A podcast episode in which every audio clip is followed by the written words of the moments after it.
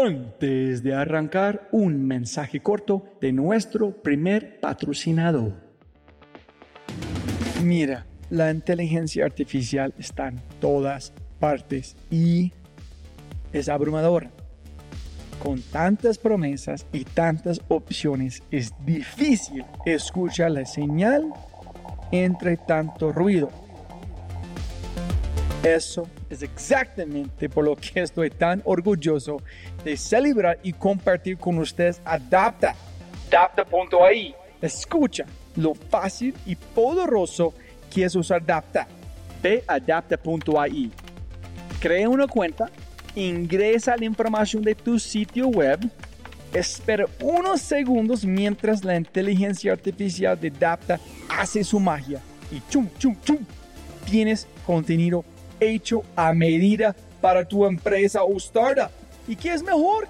La inteligencia artificial de Dapta sigue produciendo contenido más inteligente mientras más lo usas. Y mejor que eso, esto es solo la punta de un enorme iceberg de lo que Dapta puede hacer. Dapta es fácilmente una de mis herramientas favoritas. Es alucinante. Y solo para los oyentes de este podcast tengo un código especial que les dará el 50% de descuento durante los primeros tres meses usando Dapta.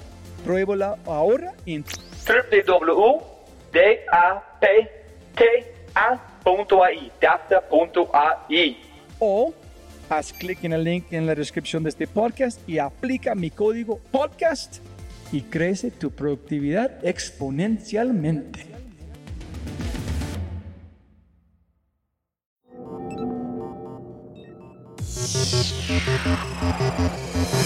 No todas las startups por ser startups son los mejores lugares para trabajar. Es mejor tener 100 clientes que te amen a, a 15 mil que no. Y nos dimos cuenta, esto no va a ser un distribution business. Esto va a ser una berraca super app. Por una decisión operacional mal tomada, terminamos abriendo operación en toda Colombia. Pero el que más propone es el que más experiencia vivió en el pasado. Y ahí es cuando tú te das cuenta que el capital es simplemente un medio, pero el capital no es el fin.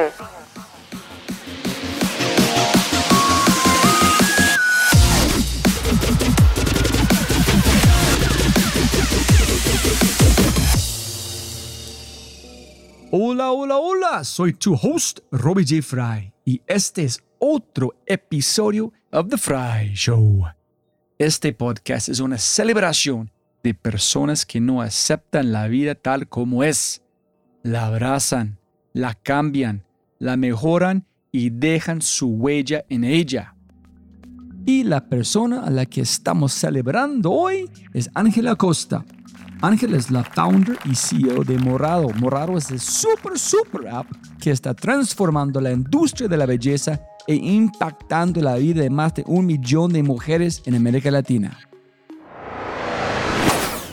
No olvides escuchar mi primer podcast con Ángela y visitar thefryshow.com para los links al newsletter y más. Y por favor, por favor, por favor, si amas el podcast, comparte el episodio en tus redes sociales deja una reseña en Spotify o tu player favorito y cuenta al mundo que The Fry Show es número uno.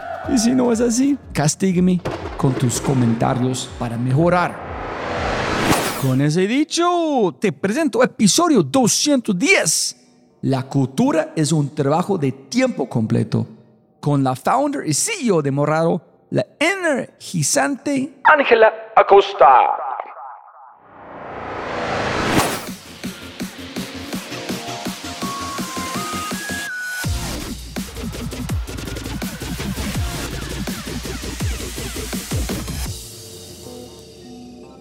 Siempre ponía más plata, no más tiempo. Ejecución. Yo digo, yo quiero correr. Ok, súper, listo, listo. Muy sencillo. Comprar tenis. Ok, es otra cosa. Arrancar de correr. Otro tema que es un brecha gigante entre este momento. Y el otro es correr día a día para semanas, por meses, años. Es otra cosa. En ser un corredor es otra cosa completamente diferente. Entonces, ¿qué has visto? ¿Por qué es tan complicado? tomar acción? Yo creo que algo de lo que muy poco se habla es que en realidad los buenos ejecutores sí se han preparado para esa ejecución. La vida de cierta forma los ha llevado a irse preparando para esa ejecución. A veces, bueno, no sé, muchas veces se hacen cosas que nunca se han hecho antes, pero el buen ejecutor siempre fue ejecutor, desde pequeño, desde trabajos anteriores, por lo menos yo lo veo así. Porque tú no puedes, o yo no he visto el caso de gente que de verdad sea la más tremenda ejecutando y que no haya tenido una experiencia que de cierta forma lo haya o la haya moldeado para eso. Que es algo que, por más de que te estés con algo totalmente nuevo, la ejecución anterior te formó para esa ejecución que estás haciendo en ese momento. Lo veo como las cosas de la vida.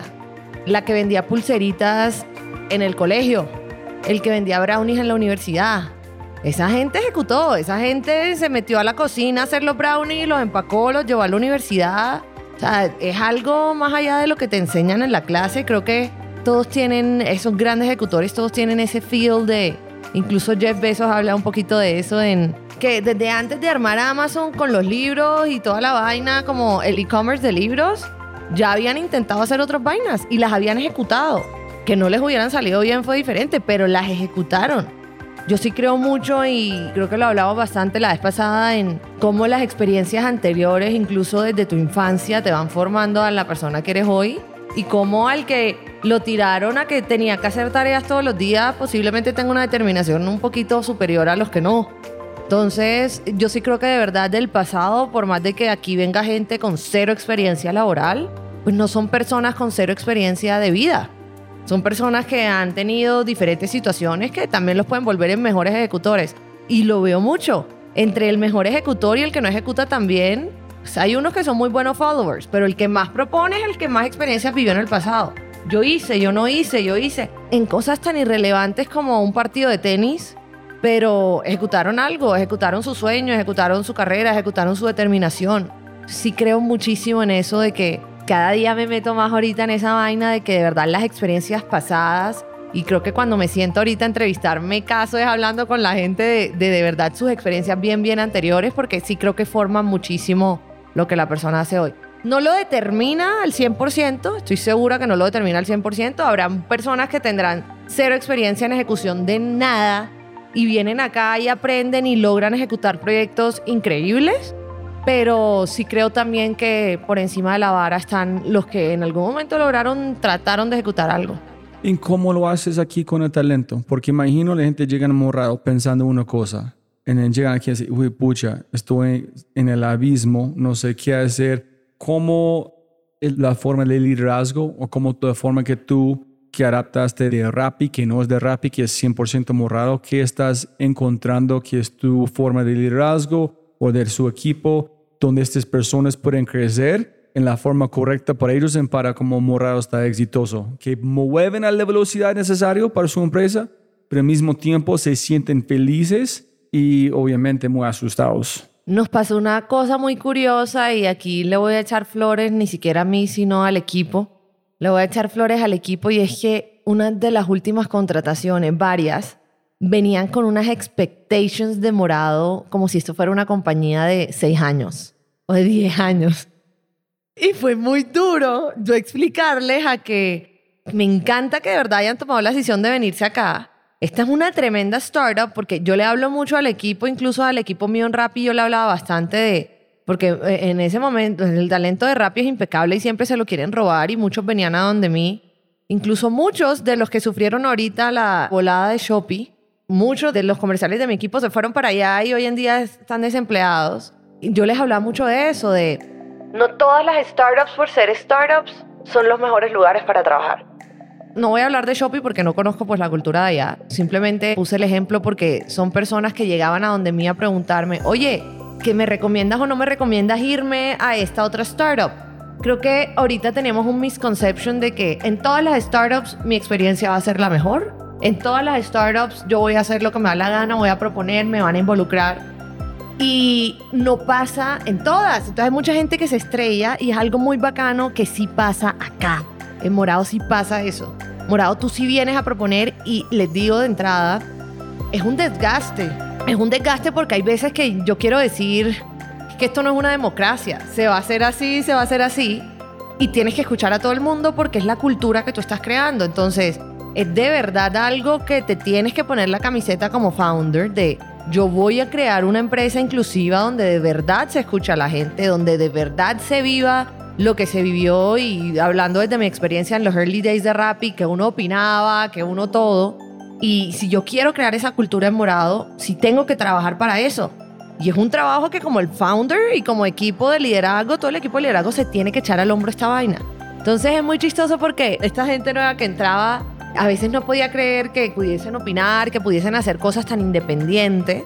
Incluso tenemos una persona que venía de otra experiencia de startup y me dijo, ni porque la otra startup era early stage, yo había podido aprender tanto un proceso, meterme en el 360 y ser owner de un proceso de principio a fin. Es algo muy bacano, pero es algo que uno, tienes que tener cuidado el día que te vayas a una startup, asegurarte que si eso es lo que estás buscando, si esté alineado con el equipo de liderazgo, que eso es lo que se va a ofrecer. Y dos, a los founders que quieran hacer esto, esto es un full-time job. Un full-time job. Esto es una decisión de vida, de negocio, que si tú quieres tener una cultura inclusiva y una cultura bien bacana, startupera, emprendedora, esto es difícil de montar. Esto no es, ay, todos opinan y todos no sé qué. O sea, es una vaina muy delicada y muy difícil de montar. Montar un este, si tiene una reunión, tú sabes dónde quieres ir como Rao. Sabes sí o sí tiene una reunión de una decisión de producto o decisiones, toda la gente dando su opinión, tengo ideas, entonces quieres, es que, puta, no, no, no, en tu mente. Cada opinión, no, vamos aquí, esa es una de las cosas que es top down. I don't, no me importa un pepino, no hay opinión. Sí, ahí hay una gran diferencia y es algo que es muy bacano en la cultura de acá y es, pues, hay reuniones de reuniones, hay reuniones donde o sea, nadie puede opinar, hay reuniones donde sí opinamos, pero más que verlo como reuniones, la cultura es, yo soy dueño del 360 de un proyecto. Entonces, yo siempre aquí hablo del 100 y del 150. Dar el 100 en morado es business as usual. Dar el 100 en morado para un comercial es que sus cuentas crezcan, que sus aliados y sus partners les confíen y los quieran, que esté bien montada la operación con esa marca en específico. Dar el 150 que es cuando se nos acercan las personas a decirnos, hey, se me ocurrió esta idea, ¿qué tal te parece? Muchas veces las escucho, muchas veces las postergamos, pero muchas veces les digo, me parece bien para ese 50% extra tuyo, no te va a desenfocar en tu 100, tú encárgate de ejecutarlo. Entonces, más que la gente opine, es la gente viene acá a proponer y yo te doy la libertad de que do it. Y nos pasó, por ejemplo, mañana hoy se lanza el programa de interns de Morado. Se llama Gen M. Yo no me metí en nada. Vino una persona a decirme, oye, vemos que estamos contratando recién graduados. ¿Por qué no armamos esa vaina para que la gente aprenda, para tener buen talento nuevo, no sé qué? Y yo le dije, bueno, si ese va a ser tu 50%, lánzalo. Y se está armando tremendo programa de interns que vamos a lanzar esta semana y lo hizo esa persona solita. Entonces es como ese capability de que le puedes delegar un proyecto 360 a alguien. Entonces la gente viene, opina, si el proyecto hace sentido, pues ese se vuelve tu 50% de ese 100, de ese 150, y te damos la libertad de ejecutarlo. Es una cultura tesa, porque así como salió bien el proyecto de interns, a veces hacen vainas que no sirven para nada y que no sirven para aprender y ya, y pues se gastó un 50% ahí. Entonces... Ya es más sencillo, la gente pueden compartir ideas porque tienen su propio proyecto que son dueños, entonces no me importa si tú eres exitoso porque tengo que exitoso mi proyecto. Exactamente. O sea, ya es como promover individualidad y el equipo al mismo tiempo. Y se premia el overperformance. Por ejemplo, o sea, se premia con la oportunidad de que tú puedas ejecutar tu propio proyecto. Pero solo te vamos a decir que sí lo puedes ejecutar si pues, eres un top performer también. Pues si tienes ese 100% en 80, ¿qué me voy a meter a desenfocarte diciéndote que sí a cualquier locura que estés diciendo? Pero si tú estás, eres un top performer y vienes a proponer una cosa loca, súper probable que tu líder te diga, hazlo. Y es algo que ojalá no perdamos nunca, es algo que pues por obviamente, por el tamaño de la compañía hoy en día podemos hacer porque hay demasiado por hacer. O sea, hay, por ejemplo, hay otra persona que está ahorita trabajando en unos desayunos que se van a hacer con clientas, patrocinados 100% por personas que están interesados en conectar con mujeres, que ahí algunos de esos desayunos deberías ir. ¿Y cómo se siente la gente cuando están 80, 70 en bienes de personas sacando del estadio? ¿Sale muy rápido y morado? O... La verdad, aquí la cultura es tan exigente, es muy exigente y le agradezco a todo el equipo por esa determinación que de verdad tienen, que si tú no estás performing por encima del 100, tú mismo te exiges.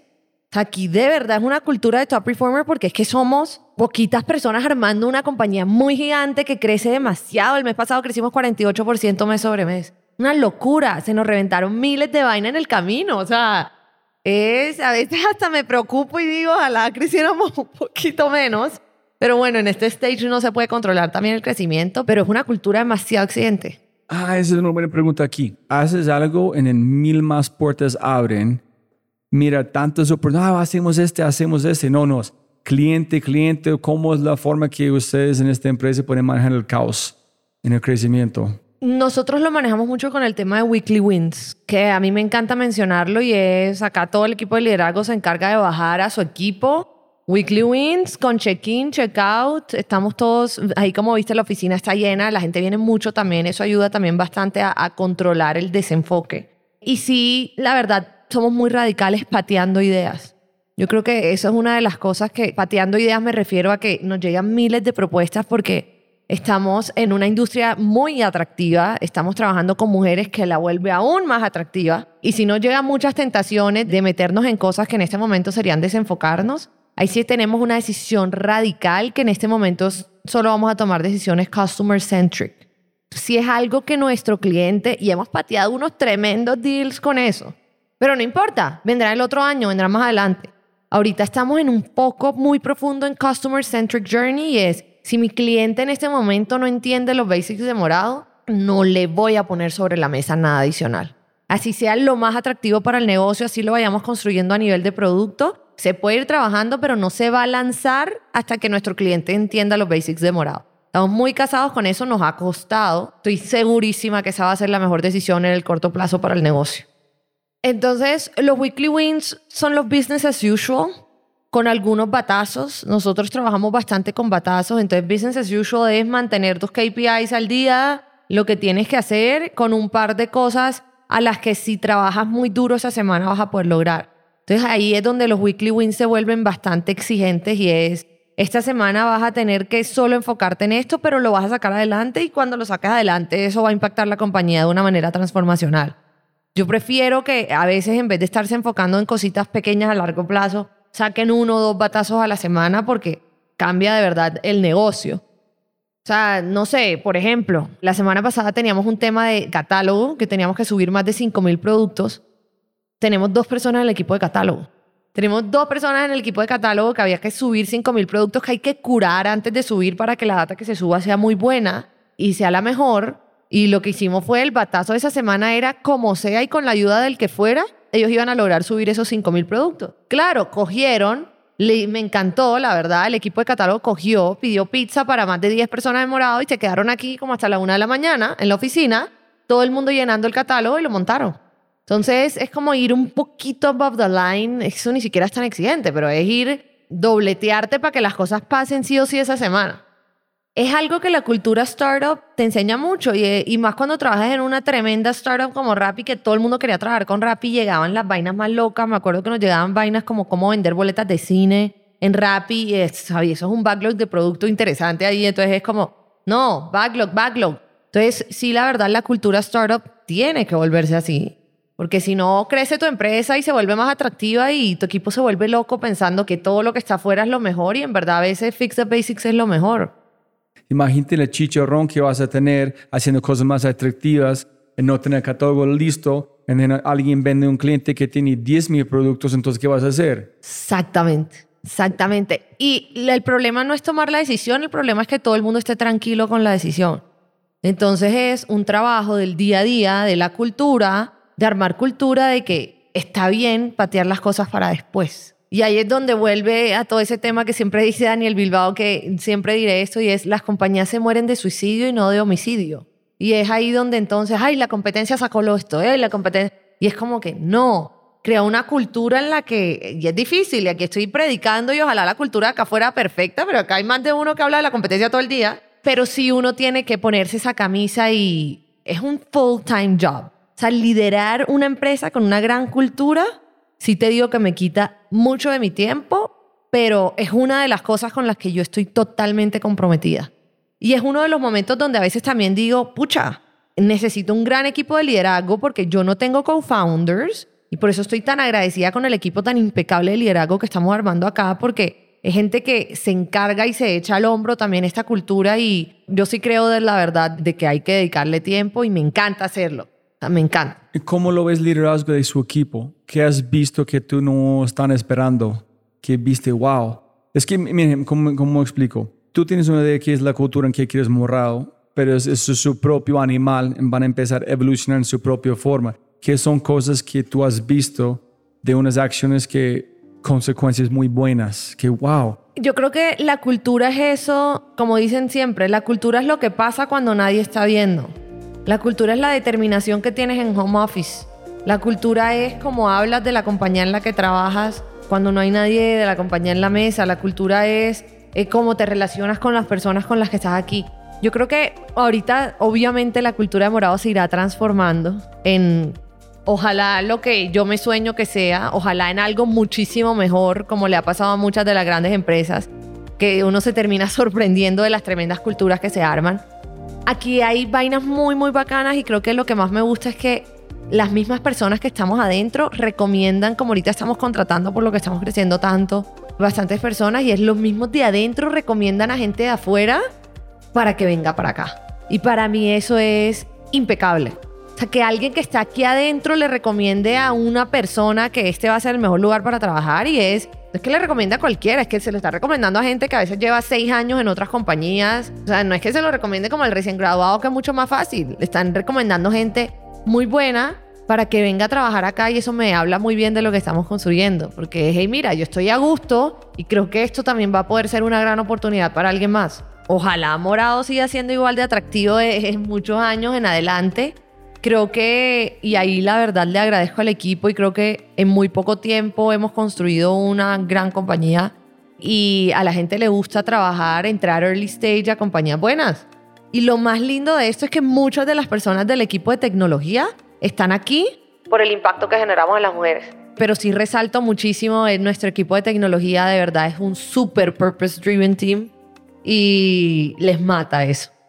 Una pregunta, ¿tú crees en el futuro que tú no puedes elegir gente que no es mission driven en esta empresa? Es que, donde explico, es que en Apple, cuando yo empecé a trabajar con ellos, solamente buscamos gente, los mejores seres humanos. Después cambiamos, si tú no eres apasionado con Apple, antes no me importa si tú amas Android, pero tú quieres traer Apple, está bien, si tú eres un super ser humano. Pero después aprendimos que la única cosa aún más importante es que aman que hacen en por qué Apple, porque cambia la forma que ven el mundo, la forma que hablan. Si tú crees en el futuro, si tú llegas aquí y no quieres cambiar la vida de una persona, una mujer, ese no es la empresa. No, totalmente creo que todas las personas que trabajen acá tienen que estar alineados con la misión. Porque, no alineados, en su ADN es que literal. I want to fucking change the life of women in Latam. Si no, Así es.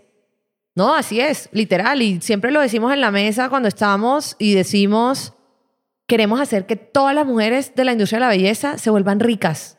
Y hasta que no se vuelvan ricas o por lo menos puedan tener una calidad de vida mejor gracias a su economía y a su independencia económica, porque la verdad, la misión número uno acá es independencia económica para las mujeres de la industria de la belleza. Eso es lo que queremos lograr, que ellas hagan con su plata lo que se les da la gana, que ellas puedan tener dinero para tomar decisiones por ellas y por sus hijos, que la verdad la gran mayoría trabajan. Obviamente creo que la gente tiene que estar muy casada con la misión, porque sí siento que Morado puede cambiar de muchos aspectos, pero algo que ojalá nunca cambie acá es la misión. O sea, el norte, el North Star acá siempre va a ser lograr independencia económica de todas esas mujeres a través de sus negocios, de miles de maneras diferentes.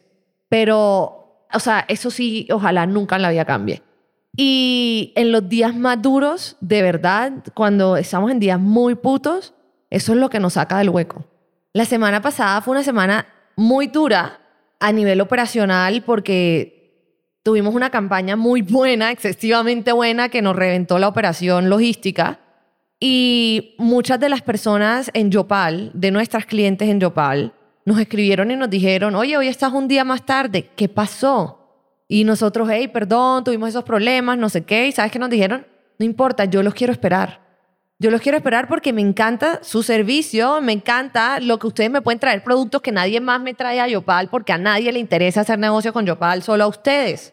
Entonces se sintieron de verdad representadas en nosotros y decidieron esperar porque nosotros llamamos a reprogramar y les dijimos nos vamos a demorar dos días más. Les cancelamos el pedido y ellas dijeron no.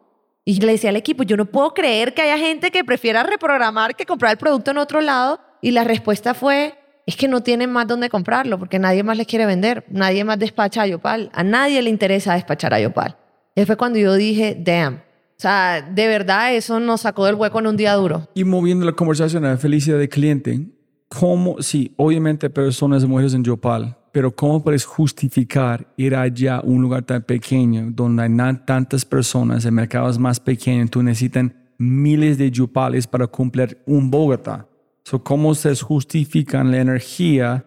Es que obviamente tú quieres, pero a veces los números dicen otra cosa, entonces tienes que tomar una decisión que felicidad de cliente, márgenes, crecimiento. ¿Cómo es este balance entre crecimiento y felicidad? Ahí es donde entra la tecnología a jugar. Literal, la tecnología hace que los economics de ayudar a las personas que están en las poblaciones más remotas funcionen. Nosotros estamos muy casados con eso.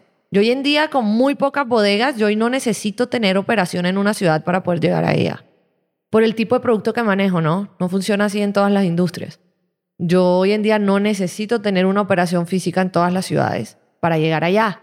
Entonces, si estamos a través de la tecnología adquiriendo estos clientes, incluso llamándolas, buscándolas y haciéndoles entender que ya nosotros podemos llegar a ese sitio donde nadie llegaba, con un catálogo impecable que ellos se soñaban tener y jamás pensaron que pudiesen tener porque eso solo eran catálogos de las capitales de los países. Entonces, eso es lo lindo de la tecnología, utilizarla para llegar a donde nadie llega y gracias a eso estamos pudiendo llegar allá. Pero ustedes decidieron, tenemos que construir la tecnología que podemos llegar allá, porque si no llegamos allá, no Morado no está cumpliendo la misión, o fue de suerte que la tecnología te permitió llegar allá. Suerte. Ojalá hubiéramos también ah, tenido dicho que íbamos a abrir todas esas ciudades. Yo no pensé que íbamos a abrir, estamos en más de 100 ciudades. Una locura. Estamos en el mes 6 en 100 ciudades. La misma tecnología nos fue llevando allá, pero tiene también sus sacrificios, tiene también sus sacrificios. Entonces, volviendo a ese tema y es, en los días duros, la misión es lo que te mueve. En los días duros, estar ayudando a la gente es lo que te mueve. En los días duros, lo que te saca el hueco es de verdad tener, así sean 100 clientes, 100 clientes que te amen, no 15 mil que te odien. Entonces, sí, nos casamos mucho con eso y es algo que ojalá yo voy a estar acá diciendo, pero ojalá todos los del equipo de verdad lo sientan así. Yo creo que sí lo sienten así. Y sí, esto es un 100% mission driven company. ¿Y cómo manejas la parte de felicidad del cliente? ¿Dónde se pone? ¿Cuándo la conversación es parte de unas cosas de su manifiesto, de su cultura? cómo la gente que apoya, cómo usted lo ve en la felicidad del cliente en términos de los pilares en Morado. Obviamente tomamos decisiones que sean saludables tanto para Morado como para las clientas, precisamente por eso, porque es mejor tener 100 clientas que te amen a, a 15 mil que no. Entonces sí, tomamos decisiones, la verdad, bastante en común, teniendo, o sea, nuestro usuario sí se sienta en nuestra mesa. Y, pero nuestro producto, nuestra tecnología y nuestra economía también se sienta en la mesa con nosotros si revisamos el 360 antes de tomar una decisión, porque al final, ¿qué hago sacrificando? Voy a decir cualquier estupidez. ¿Qué hago sacrificando burn por complacer a un usuario si eso no va a ser sostenible en el tiempo y el usuario ya no, morado no va a existir en dos años? Entonces, tienes que tener el 360 en la mesa, por más de que sea un mission driven, habrán decisiones en las que me tocará decir, no puedo complacer a mis usuarios en este momento, porque me vale, porque no lo sé hacer, porque la tecnología no está lista y no los puedo complacer. Pero es lo que va a hacer que yo los pueda complacer en 10 años. Entonces sí pensamos bastante así y miramos el 360. O sea, el usuario se sienta, pero no es que hay, el usuario siempre tiene la razón. No, güey. No, en esta compañía el usuario no siempre tiene la razón. A veces el usuario ni siquiera sabe qué quiere. Es, es, es complicado ser, apoyamos a estas mujeres de esta forma, pero sabemos la mejor forma de hacerlo. Entonces, ¿cómo es la forma de balancear escuchar, rechazar en tomar acciones. Ahí está la magia del emprendimiento. la magia. Ahí está la magia, o sea. Sí, la magia negra posible, no sé La magia negra. Ahí está el sufrimiento, ese tipo de decisiones y la verdad, hay mucha gente que ayuda a mujeres y muchas veces creen que las ayudan dándoles subsidios y ya. Y, y no, hay que hacer una compañía que dure muchos años, que ojalá las mujeres que la empiecen a usar hoy la puedan usar en 10, en 20 años, es una compañía transformacional. Y si eso pues, va a hacer que más de una se empute porque no le estoy dando créditos al 100%, sino solo al 5%, no me importa, que se emputen ahorita, en el futuro lo agradecerán. Entonces sí, sí somos bastante así y, y, todos pensamos así, la verdad. Que al final sí, va a ser hasta mejor para ellas, así a veces no lo entiendan. Que hay muchas que a veces me dicen, ¿por qué tengo que pagar el domicilio? Y yo, porque estoy mandando un producto. Que el otro me lo regala y yo le digo, bueno, es que yo no puedo llegar a Yopal si tú no me pagas 10 mil pesos de domicilio. ¿Qué prefieres, que llegue o que no llegue? Entonces, sí, a veces no se tiene contento a todo el mundo. Y no piensas en este momento, ok, tantas mujeres han dicho que está molestado molestado con la 10.000, ¿cómo podemos quitar ese 10.000 y empezar a pensar la forma de hackearlo? ¿O no? No, claro. Entonces, eventualmente ya, o sea, eventualmente ven el 360 de la compañía y entienden, ah, wow, ya estos 10.000 como que vale la pena. Entonces, ¿qué hicimos? El Morado Academy. Si compras tres veces en el mes en Morado, tienes acceso a unos cursos impecables patrocinados por las marcas más reconocidas de belleza de la industria. O sea, y ellas se pueden certificar en eso y la educación es acá muy importante. Entonces ahora soy, wow, estoy pagando 10 mil, que sería más o menos, estoy pagando 30 mil al mes, pero puedo acceder a ser parte de este 360. Entonces ahí es donde vas jugando con todo. Saliendo con los problemas con la elegancia. Exactamente. sí, Yo no, no podía imaginar cómo surgió ese idea con la Morava Academy, cómo conectarlo, las alianzas.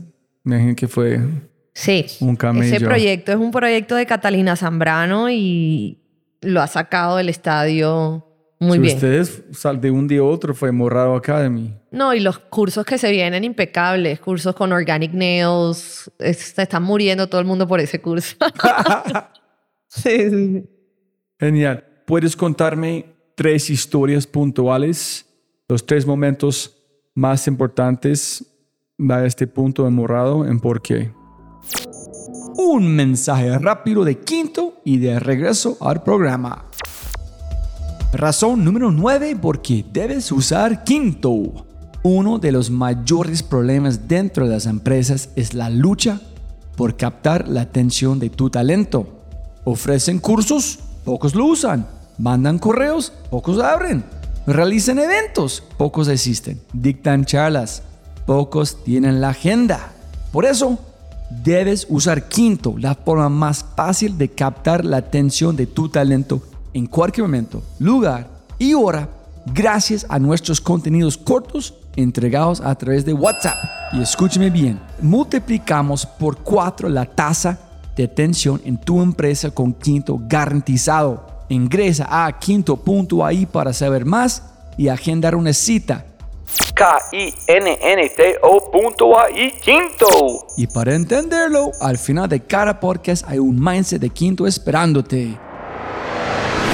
Bueno, yo creo que los tres momentos más, más que decisivos, como los que más han transformado la empresa en estos seis meses han sido, primero, la gran suerte que tuvimos. Yo siempre me encanta hablar de esto porque literal esto fue suerte de, por una decisión operacional mal tomada, supuestamente en ese momento mal tomada, terminamos abriendo operación en toda Colombia. Y esto fue como cuando llevamos 15 días. O sea, los 15 días nos empezaron como a querer comprar y esto fue por una decisión mal tomada que pusimos mal unos precios y nos llamaron a decirnos los precios estaban muy por debajo del mercado y de la nada, claro, nos empezaron a escribir de todas partes del país que nos querían comprar y nosotros pensábamos que era porque éramos una gran marca. Y definitivamente era porque estábamos vendiendo un producto que valía como 30 mil pesos en 10 mil. Y no teníamos ni idea. Era un tinte, un tinte del cabello. Nivel de importancia, capilar, todo lo que sea para el cabello es número uno categoría en la industria de la belleza.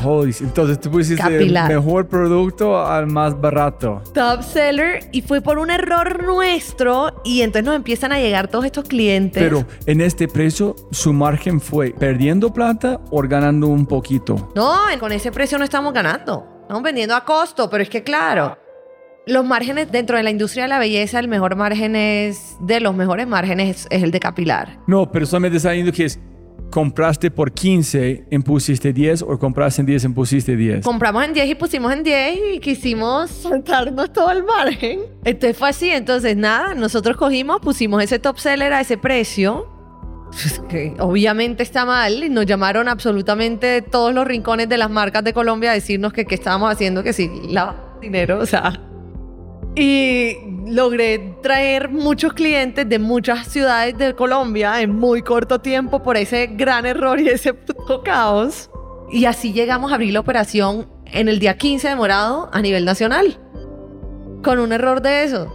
Entonces, por un error garrafal como este, tuvimos la suerte de entender que había gente en otras ciudades que quería comprarnos. Abrimos la operación nacional, solucionamos el problema y la operación nacional quedó abierta. La operación nacional queda abierta, nosotros operando todo en ese momento desde Barranquilla, ni siquiera operábamos desde Bogotá, desde Barranquilla, y fue uno de esos momentos que, verdad, la compañía se transformó. Empezamos a despachar a Neiva, a Popayán, a, muchas partes que yo de pronto hubiera dicho, pateamos eso para después. Pero fue así. Y en ese momento estábamos putísimos. Y decíamos, nos tiramos el negocio, esta vaina que es, y fue uno de los mejores caos que nos pasaron en la vida. Tocó salir a pedir perdón y a mandarle flores a todas las marcas, especialmente a esa. Pero bueno, ya estas cosas no vuelven a pasar y ya estamos en otro momento del negocio. Qué buena historia. Entonces, gracias a ese, esto es tener suerte. Para mí eso es tener suerte, pues, un gran caos ahí, pero fue tener suerte. Eso fue un turning point gigante para nosotros otro bastante grande fue cuando, la verdad, cerramos unas alianzas impecables con las marcas más reconocidas de la industria y nos dimos cuenta que todas las marcas nos decían, ah, es que nosotros llevamos cinco años tratando de lanzar morado, que nosotros llevamos dos, es que yo presenté esto en la junta y traté de lanzarlo. Y nos dimos cuenta, esto no va a ser un distribution business, esto va a ser una berraca super app y ahí es cuando yo al comienzo estaba muy sesgada y yo decía, no, y que la super app, que la super app en el B2B, que eso como que no me suena tanto. Y fue cuando dije, no, esto va a ser game changer, de verdad le vamos a cambiar la vida a esta gente y ni siquiera yo sola me di cuenta. Los camps, los comerciales, todo el mundo venía y decía, wow, cerramos estas grandes alianzas, este negocio va a ser mucho más grande de lo que nos pensábamos. Y de verdad.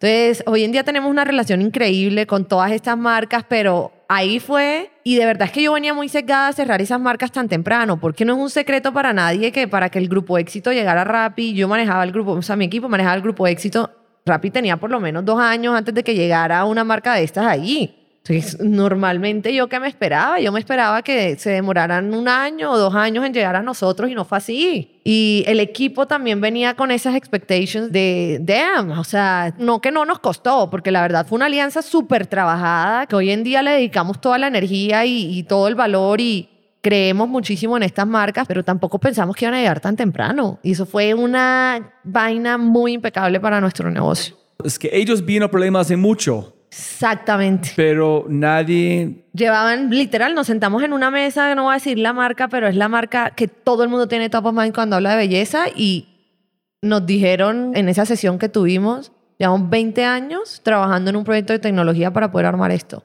Hace tres años lo tratamos de lanzar y no funcionó. La pregunta aquí, ¿por qué crees que ellos fallaron? Que tienen toda la capacidad, todo el talento, toda la plata, visión, no viendo el negocio con métricas no son guerreros o guerreras que él ir a la calle, hablar con los clientes en ensuciar sus manos, o es, es tan loco la idea, pero en ejecución es día a día. ¿Cuál fue, tú crees que ellos no son capaces?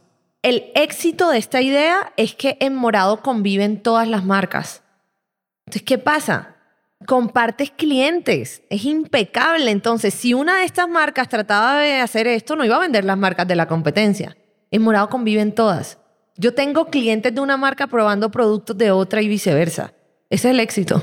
¿Tú crees solamente el ego que no vieron que tenemos que armar un marketplace? Es L'Oreal conquistando y pushing everyone out versus L'Oreal coexistiendo con ellos y ellos. Me encanta que todo el mundo tiene L'Oreal Top of Mind de ellos. Yo creo que tú serás un día, ¿no? Con ellos o no? sí, sí, sí. Ok. Ellos son grandes aliados de nosotros. Soy un hombre ignorante. ¿Cuántas más marcas Sí, puedo nombrar? Hay, hay miles, pero no, pero ese es definitivamente el top of mind en el consumidor B2C, ¿no? Yo, mi consumidor es más B2B. En el consumidor B2C, Entonces, ¿quién estaba más en B2B? no, también L'Oreal. Pero ¿Sí? también L'Oreal se compite muchísimo con Henkel, con Masglo, con muchas otras marcas impecables de, de, de B2B.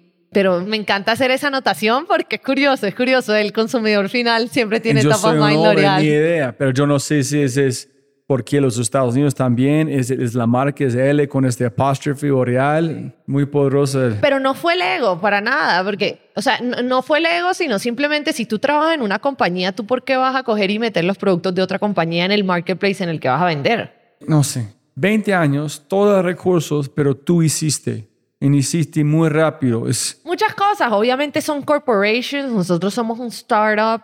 De pronto también falta de visión no me pareció, porque sí vi muchas grandes ideas dentro de los diferentes proyectos que nos mostraron las diferentes marcas.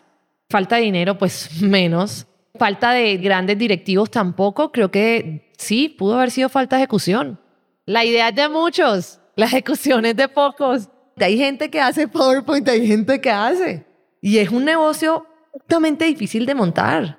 Negocio durísimo. Más duro de lo que yo pensé que iba a ser. Este negocio hay que tener cuidado en muchísimas cosas. Es una industria demasiado organizada, es una industria gigante, respetada. Por eso te digo que muchos de acá, incluyéndome, admiramos mucho lo que ha construido Enrique Entul. Porque es que trabajar en industrias, o sea, ser disruptivo en una industria como la construcción, me siento como ser disruptiva en una industria de la belleza que un mercado en el que nadie diferente a las marcas que todo el mundo tiene top of mind han hecho algo en los últimos 60 años. es muy interesante, ¿no? Muy interesante. ¿Y la última historia? ¿Tienes otra, uno más? Bueno, y entonces... Son muy buenas. Son muy, muy buenas No, las hay, historias. hay, hay mucho contenido, hay mucho contenido. Y no, yo creo que esas de verdad fueron los dos momentos en los que se transformó la compañía. Y ahí es cuando tú te das cuenta que el capital es simplemente un medio, pero el capital no es el fin. Y es como que las cosas que de verdad transforman tu compañía no son ni las rondas de inversión, ni... Nosotros incluso cerramos una segunda ronda que ni siquiera anunciamos. Por el mismo interés que de verdad lo que queremos es construir y que las cosas que de verdad cambian y arman tu compañía jamás va a ser tener la plata en el banco. O por lo menos para Morado no ha sido así. No ha sido la historia así que de pronto yo en el pasado pensé que el capital de cierta forma era lo que transformaba la compañía. Hoy en día me atrevo a decir que en los seis meses que lleva Morado, el capital ha sido un medio que nos ha ayudado, obviamente, a hacer cosas más eficientes, a hacerlas más rápido, pero que no ha sido lo que ha transformado la compañía. Qué interesante. Imagínate este fracaso con el número. Si solamente ustedes vieron de otra forma que ah, fracasamos, no paramos y no vieron la oportunidad. Y ojalá vengan muchos errores de esos. Ay, sí. Pero ese es donde me voy. y Es que, no salgan costosos. No, cuénteme un momento duro que tú tuviste que tomar una decisión fuerte. Fue triste, fue asustador. O posiblemente tú eres muy optimista, que tienes... Sí, no, no, sí tenemos una historia así que me impactó muchísimo y es, nosotros en ese momento tenemos dos bodegas, de esas dos bodegas operamos toda la operación nacional y no necesitamos más bodegas, pero en el afán de creer que de verdad más bodegas era mejor operación, más bodegas era llegarle más rápido a los usuarios. Ahí hago un paréntesis, mis usuarios no necesitan que yo les llegue más rápido, necesitan que yo les llegue con productos a los que ellos no pueden acceder. Nosotros alcanzamos a abrir una bodega en una ciudad, contratar, esas personas no habían entrado a trabajar, pero alcanzamos a contratar a todas las personas de esa bodega en esa ciudad. Y fue una decisión demasiado dura echar eso para atrás. Yo decía, es que no puedo. Había gente que se había salido de otros trabajos para eso. Yo literalmente nos tocó echarnos al hombro, decirles a esas personas que pidieran, como decimos en Colombia, pidieran cacao en sus empresas anteriores. Eran seis personas. Y nosotros las indemnizábamos el tiempo que fuera necesario mientras conseguían trabajo, lo que fuera. Gracias de verdad a la vida, solo nos tocó indemnizar a dos. Los demás los recibieron porque habían algunos que ni siquiera habían renunciado. Iban a renunciar, era el día antes que entraran a Morado. Nos salió barata, pero fueron días de demasiado sufrimiento. Y hoy me atrevo a decir que haber tomado esa decisión, o sea, nos tocó renegociar, pagar una multa para no abrir esa bodega en esa tercera ciudad, la mejor decisión que hemos tomado a nivel de negocio. Hoy en día esa bodega nos estuviese representando más o menos 60 mil dólares al mes y no hubiera impactado el negocio de manera transformacional. Pero fue duro, o sea, personas con contrato firmado nuestra líder de operaciones eh, con Camila fue una decisión muy dura porque ella era la que al final había llevado todo el proceso, había sacado a esa persona de su empresa y ella me decía, no, si me toque a mí dejar de ganar mi salario por de verdad mantener a esta gente, al final logramos renegociar todas las, las personas. Si alguna me estará escuchando, incluso hay una que tenemos dentro de un proceso actual porque nos encantó el perfil, pero fueron dos semanas muy duras. Y lo peor es que cuando yo pedí advice, todo el mundo me decía, me atrevo a decir que el 95% de las personas me dijeron que yo tenía que abrir esa bodega. Entonces era yo convencida de que, yo y, varias personas de este equipo, convencidas de que no teníamos que abrir una tercera bodega y la gente diciéndome que la abriera. Y fue muy duro y tuvimos unas peleas muy duras internamente por esa vaina. Pero hoy en día reconocemos, y yo creo que sí fue algo que también nos marcó muchísimo, pero que, uff, menos mal no abrimos esa vaina. mira, y la razón fue obvio, estamos expandiendo, tenemos que bla, bla, bla, justificando, justificando. Y ya te imaginas a los más tesos de los B2B Marketplace diciéndome, tienes que abrir bodega en esa de madre ciudad, si no el negocio no va a funcionar. Y nosotros de verdad entendiendo acá y diciendo, no podemos abrir esa vaina. Y fue durísimo, porque había, estábamos 50-50 en morado, los líderes de morado estamos 50-50 con eso. Es que cuando fue el momento que dice, no, we gotta stop. ¿Por qué? ¿Fue los números o la plata? Ni siquiera fue la plata, porque la plata también está ahí para usarse. Fue la magnitud de lo que a mí me parecía abrir una operación en una ciudad adicional sin de verdad tener todos los números organizados. O sea, es un poco lo de no quería un growth at all cost, de cierta forma. Y así el negocio me lo estuviera pidiendo, sentía que con Tech podíamos ir un poquito más a set light. Y no me arrepiento. Y muchos acá también me dicen, no me arrepiento, pero muy duro. Tú, ojalá, ojalá, yo creo que van a ser sí o sí. Pero ustedes tienen que como, ustedes tienen que salir unicornio en IPO. Porque hacer el case study del momento de como tú saliste del mundo de crecer a cualquier costo y hacer decisiones que sí crecer, pero al mismo tiempo hacer cosas muy bipolar que es contra eso, la gente debe escuchar. Es que... Es otra de las cosas en las que siento que hemos tenido mucha suerte y es haber salido desde el comienzo a este mercado en el que no existe el growth at all costs. Te da de cierta forma un poco más de paz mental saber que al menos todo el mundo se lo está preguntando y no que si tú te lo preguntas puede que otro te gane el mercado. Igual hay que arriesgarse y hay, hay que sacrificar muchas cosas. Yo no soy de las que quiere crecer así, sino así. Listo. Gracias. Si me da plata más tiempo. Brutal, brutal.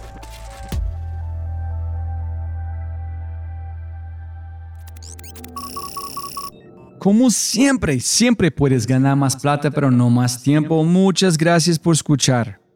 De verdad, muchas gracias. Espero que hayas aprendido algo te hayas inspirado y te sientas con ganas de hacer algo imposible. No lo olvides, si quieres acceder a los podcasts en vivo cuando los tenemos alrededor de dos o tres al mes, acceso a Quinto y más, puedes tenerlo todo si te conviertes en miembro en thefryshow.com. Y lo más importante, por favor, comparte el episodio y deja una reseña en Spotify o tu player favorito. Aquí está tu mindset de Quinto con la co-founder de Ubits Marta Forrero con una mentalidad cargada de amor para inspirarte a dar un poco más en el servicio que entregas. Enjoy.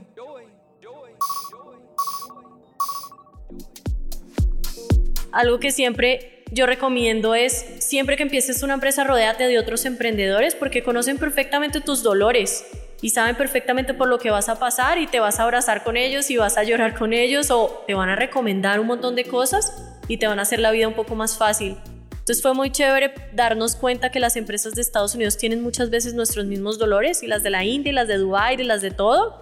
Uno a veces cree que no sabe mucho, entonces al principio con Julián no entendíamos nada de términos de biotech y decíamos, ¿será que somos los únicos que no entendemos las empresas de biotech?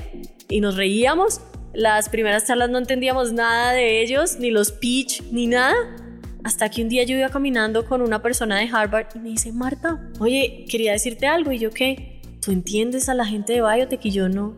Y me dice, ay, yo pensé que era el único. Y yo, ay, yo también. Y luego otros amigos atrás como, de verdad, nosotros también habíamos hablado que no entendíamos nada. Y todos atacados de la risa. Y ahí dijimos con Julián como, el mensaje del dueño de Instacart era súper cierto. Él nos dio una charla, el dueño de Instacart, y nos decía que él en el principio era muy callado y iba a reuniones de emprendedores y le pasó una anécdota. Y era que todo el mundo hablaba de Enterprise y él decía, ¿por qué todo el mundo está hablando de la renta de carros Enterprise? No entiendo por qué todo el mundo habla de Enterprise.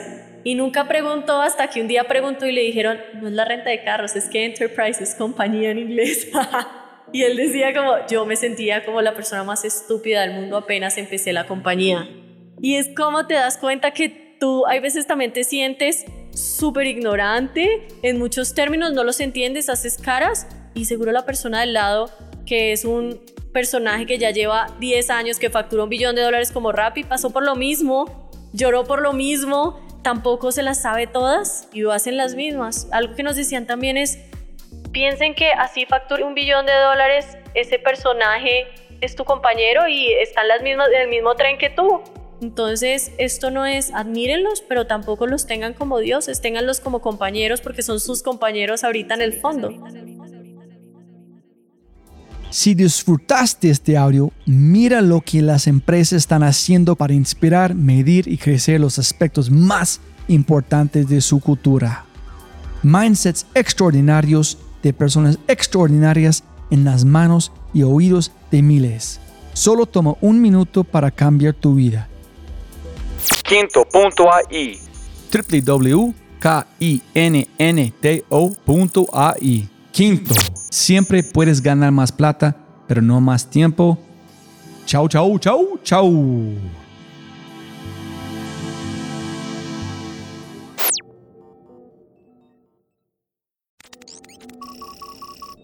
Como siempre, siempre puedes ganar más plata, pero no más tiempo. Muchas gracias por escuchar. Antes de terminar, unas cosas importantes para preguntar y mencionar. Número uno, deja una calificación en Spotify. Ya, ya, déjala. Literalmente toma segundos y como yo mencioné, el impacto es enorme. Además, estarás garantizado de sentirte increíble el resto del día. También estamos produciendo todo el contenido en YouTube. El canal es espectacular.